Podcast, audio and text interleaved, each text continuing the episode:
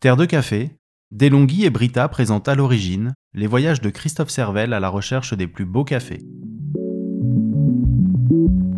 Nous, on était un peu des rêveurs. Ce qui nous intéresse, c'est de découvrir des, cultures, de rencontrer des gens, euh, échanger, parler d'un beau produit dont on est fier.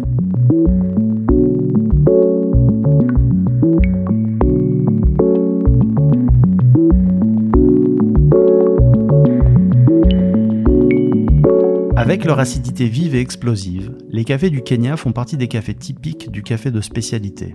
Ces cafés, Jacques Chambrion les connaît bien. Il travaille avec Belco depuis plusieurs années à la mise en place d'une filière caféière durable dans ce pays de thé qui se met doucement au café. En 2019, Jacques accueille Christophe pour son premier voyage au Kenya et tous les deux partent d'abord à la recherche des meilleurs cafés du pays. Dans cette quête, Christophe découvre les immenses tables de dégustation, symbole de la standardisation de la production kenyane avant de partir à la rencontre de modèles plus vertueux. Chez Boysaris d'abord, et puis chez le jeune producteur David Maguta. David Maguta travaille dans la région de Nyeri, à 150 km de Nairobi, dans une ferme qu'il tient de son grand-père et qu'il a reprise après ses études. Avec d'autres producteurs, il fait partie d'une nouvelle génération plus indépendante et visionnaire l'occasion pour Jacques et Christophe de raconter leur rencontre et de mettre en avant une autre manière d'acheter du café de spécialité.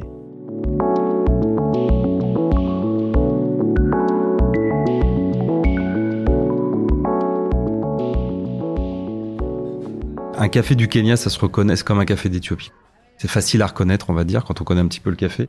Et on voit pourquoi les cafés du Kenya sont exceptionnels. Ça n'est pas qu'une histoire de variété. J'ai jamais vu une terre aussi rouge, elle est très très féreuse. C'est très très fertile. Et là, on voit l'influence d'un climat et des sols. C'était un peu un contraste assez saisissant avec l'Éthiopie que je connais très bien par ailleurs. C'est vraiment euh, très différent. Quoi. La première partie du travail, ça a été vraiment de comprendre euh, les filières. Et assez rapidement, on s'est rendu compte que les filières étaient vraiment euh, sous la main de, véritables trusts, c'est-à-dire des grosses multinationales qui possèdent l'ensemble de la filière jusqu'au producteur. Donc la seule personne indépendante dans ces filières-là, c'était le producteur. Et en même temps, nous, en tant qu'importateurs de café de spécialité ou torréfacteurs de café de spécialité, on n'avait pas accès à ces producteurs, quoi. Donc on perdait de l'information sur la, sur la ferme, sur l'histoire, sur les variétés, sur les, les enjeux de, de, culture. Donc c'était un vrai problème pour nous parce que nous, on a besoin de toutes ces informations. C'est un pays, euh, on va dire, très réglementé, mais en même temps, euh, les, les grosses sociétés ont les moyens de contourner cette réglementation.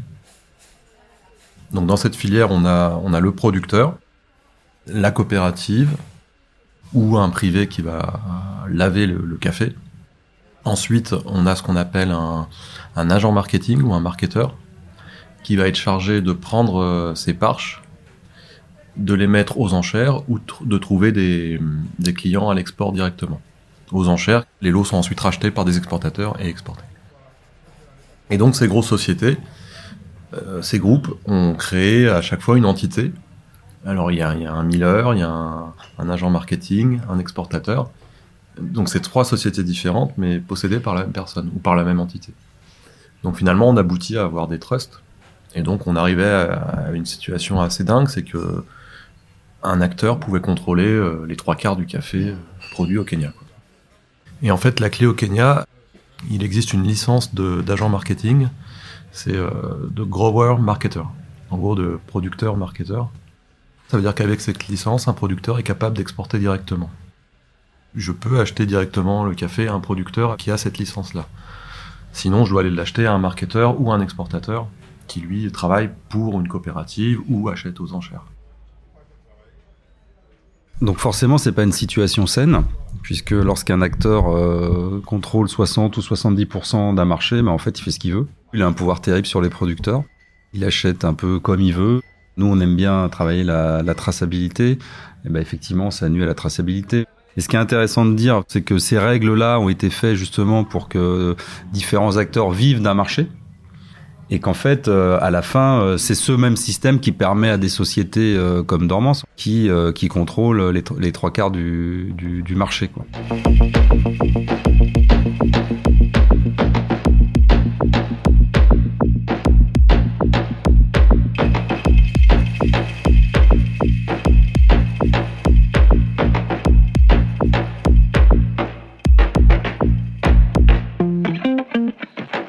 Première expérience qu'on a après s'être retrouvé, on va chez Dormance.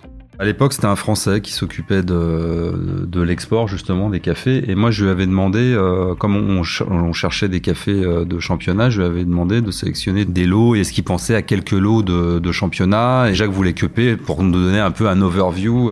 Donc, euh, déjà, le mec, on arrive, on le reçoit dans son bureau. Il nous reçoit, enfin, il est très fier de nous dire qu'il contrôle ceci, ceci, cela, qu'effectivement des règles qui sont faites pour euh, un peu morceler le marché, bah ils ont ils ont toutes regroupé, qui contrôlent 60%. Enfin bon, ça commençait pas très bien. Nous on n'aime pas trop euh, trop ça.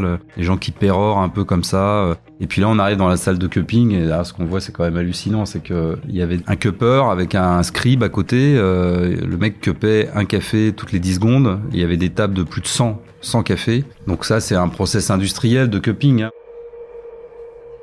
On va noter trois critères pour se faire une idée du café, c'est pas un vrai cupping. Et alors les lots, moi j'avais demandé quelques lots de championnat. Il nous, dit oui, j'ai listé effectivement quelques lots. Il y en avait 60. Euh, finalement, on a eu deux tables de 60 cafés. Euh, alors que deux tables de 60 cafés, quand on veut bien faire les choses, ça veut rien dire quoi. Donc on était un peu euh, écœuré de l'expérience. On était vraiment euh, content de sortir d'ici et de se dire on va aller voir un peu d'autres choses et la campagne quoi. Nous, on a besoin de l'information du café, savoir comment il est produit, euh, savoir qui le fait. Tout ce qu'on goûtait là, c'était des SL euh, qui venaient des coopératives de Neri, quoi. Et quand on va sur le terrain au Kenya, on se rend compte que c'est pas exactement ça qui se passe.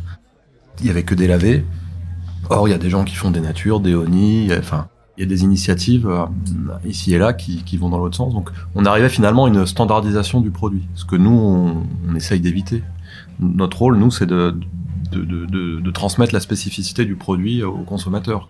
Donc il faut que le café ait une identité, une traçabilité, une, euh, une tasse euh, spécifique, expliquer pourquoi on arrive à ces résultats-là, ce qu'on voit dans la tasse, ce qu'on voit pas. Enfin voilà, c'est tout, c'est faire vivre tout ça euh, pour le consommateur. Et si on standardise, évidemment, on arrive à, de la perte d'information, à de la caricature. Et donc finalement, on se finissait par choisir un café. bah voilà, je prends un 88, super. pourquoi nous on a commencé à, travailler avec euh, Chania Estate Alors c'est une, ferme, une grande ferme d'ailleurs, très bien organisée, très bien structurée. Euh, c'est un héritage direct, mais en version digne maintenant de, de ce qu'était une ferme euh, à l'époque de la colonisation anglaise. Pourquoi on a décidé de travailler avec eux? Alors premièrement déjà parce que euh, les cafés sont très bons, il faut le dire. Comme il y a une histoire justement, il y a un, parc botanique assez exceptionnel. C'est-à-dire que là-bas, quand on achète des SL28, ce sont des SL28.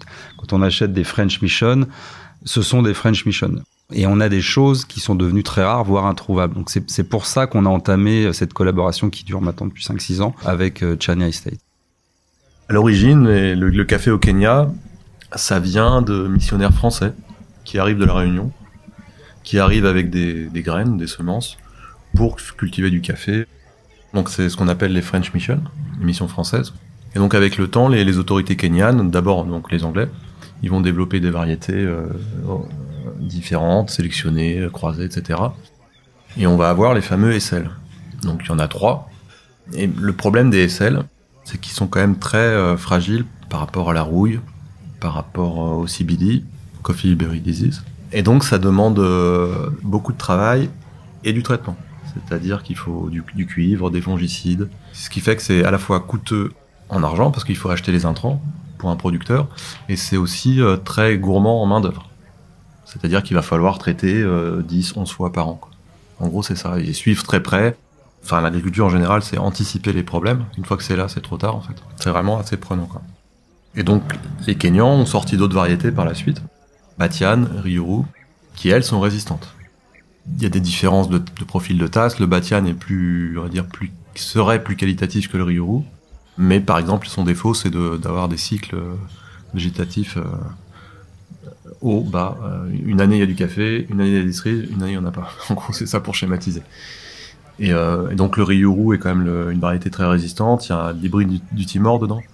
Donc, une ascendance de Robusta. C'est une variété qui est plutôt résistante, des bons rendements. Et donc au final, euh, on trouve aujourd'hui beaucoup de Ryuru, beaucoup de Batian. Et il y a très peu de SL finalement. Euh, quand on fait le tour des fermes, quand on demande, pose la question au producteur, quand on essaye de faire un, inventaire, on se rend compte que à la louche, il y aurait, il y aurait 20 ou 30% de SL aujourd'hui, quoi, pas plus. Et donc ça, c'est une situation qu'on découvre bah, en allant sur place. Et, euh, et donc l'intérêt de quelqu'un comme Boyce, euh, Shania et Oretti, c'est que lui, il a une ferme, c'est la troisième génération.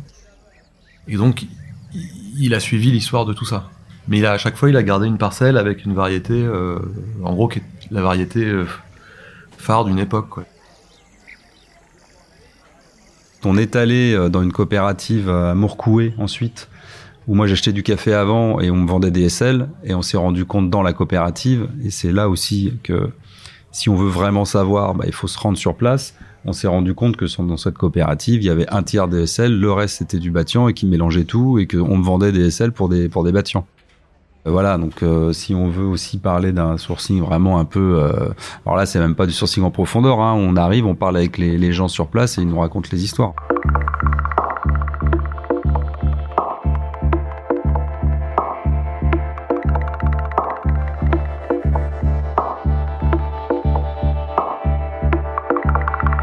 Il se trouve que j'avais rencontré sur un championnat SCA peu de temps avant Régine Guillon-Firmin qui vit au Kenya, qui fait formation SCA au Kenya et euh, qui m'avait dit mais si si euh, au Kenya euh, il y a des petits producteurs, je vous mettrai en relation. Et donc après Mourkoué, on va donc rejoindre Régine chez David, donc avec Jacques, et, et là il y a une rencontre. Alors là c'est étonnant parce qu'on arrive, il y a un barista camp en même temps, c'est une toute petite ferme qu'il a récupérée de ses parents. Il y a encore les bibelots, les meubles, les lits de bébé. Le café en parche repose dans les lits de bébé. Enfin, on voit que c'est tout frais, tout ça. Il vient de reprendre la ferme. Et puis là, il y a une rencontre, quoi. Euh, il y a une rencontre qui se passe entre lui et nous, et puis euh, et puis surtout après entre euh, lui et Jacques, puisque c'est grâce à Jacques et à David qu'aujourd'hui il y a un joli embryon de filière alternative au Kenya.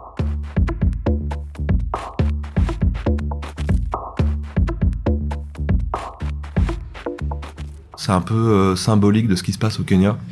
En fait, David, c'est un jeune homme d'une trentaine d'années euh, qui a fait ses études, qui a commencé à travailler dans un cabinet d'audit, je crois, à Nairobi, enfin bref, un travail de bureau euh, dans la, à la capitale, quoi. Qui s'ennuie un peu dans ce qu'il fait, et puis qui se rappelle que c'est qu'il a une ferme familiale, et donc il cherche des moyens pour rendre euh, le commerce rentable et puis intéressant, pas juste subir le, les cours du marché et puis fournir une coopérative.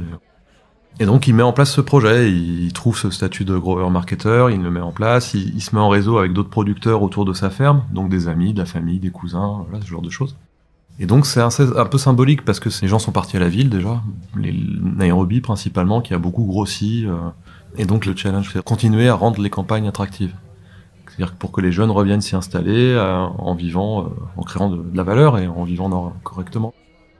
Et donc pareil, David il se met à la culture du café, il observe tout ça, il se questionne sur les variétés, sur euh, oui, alors les sels c'est très bien, mais je vais devoir utiliser beaucoup d'intrants, j'ai pas tellement envie, j'ai pas tel... j'ai pas non plus l'argent pour euh, acheter ces intrants. Pour l'environnement, je me rends bien compte que c'est pas terrible.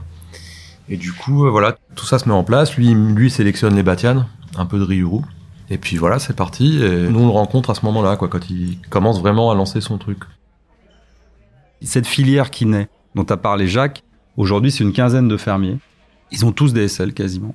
Et ils se mettent à faire d'autres variétés, notamment ces fameuses boutures. Euh, on met du, des bâtillans sur des grosses souches énormes de SL, des trucs qui ont 50 ans.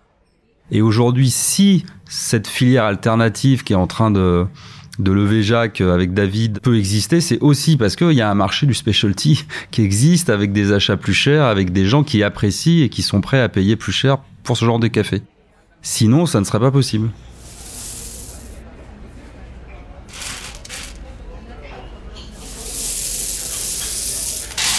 Le fait de partir du terrain, de partir de, la source en fait, pour comprendre, euh, pour comprendre un produit, pour savoir comment l'acheter, pour euh, savoir comment le restituer aux au clients, aux torréfacteurs, etc. Bah, c'est ma méthode en fait.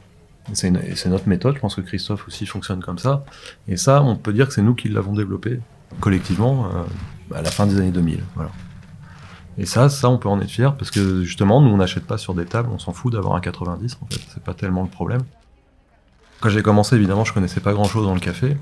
Et petit à petit, j'ai appris, mais j'ai tout de suite voulu mettre de la traçabilité dans le café pour pouvoir passer de l'information, pour pouvoir euh, raconter les histoires et l'histoire aussi, parce que au Kenya, en Afrique, puis dans le monde entier, le, café, ça s'inscrit dans les rapports nord-sud, dans l'histoire de, la colonisation euh, douloureuse, et puis par exemple au Kenya, la culture du café était réservée aux blancs pendant la colonisation.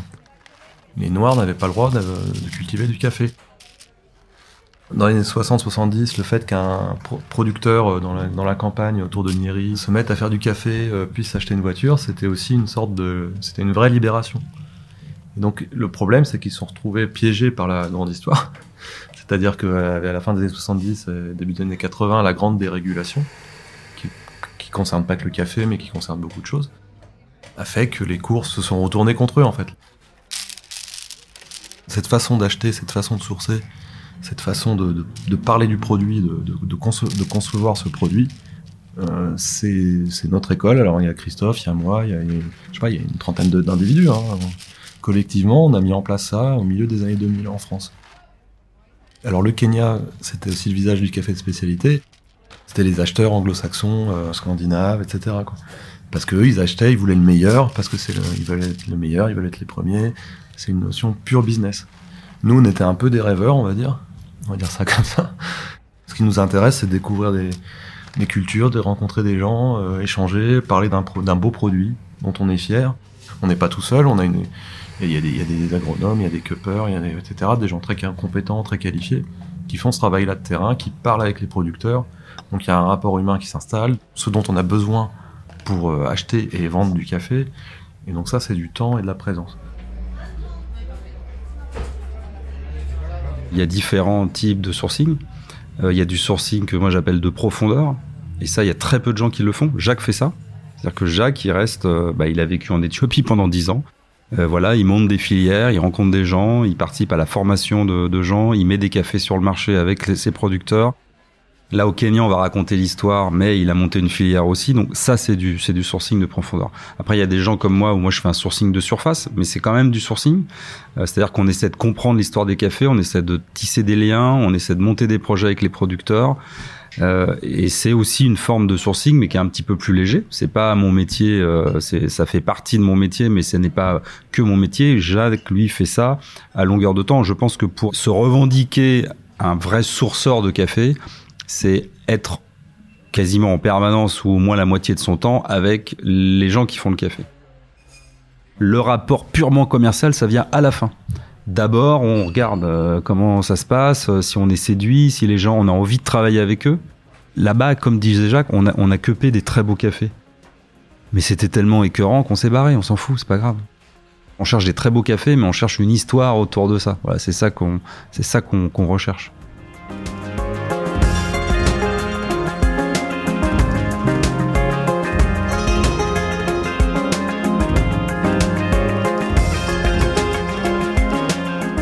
À l'origine, remercie Brita et Delonghi pour leur soutien à la filière du café de spécialité en France. À l'origine est un podcast produit par Terre de Café et lefiltre.fr. Il a été réalisé et raconté par Stéphane Guinet et monté par Florence Ovestre avec les musiques de Yok Mok. Les extraits sonores proviennent des vidéos réalisées par Fabrice Le Seigneur pour Terre de Café.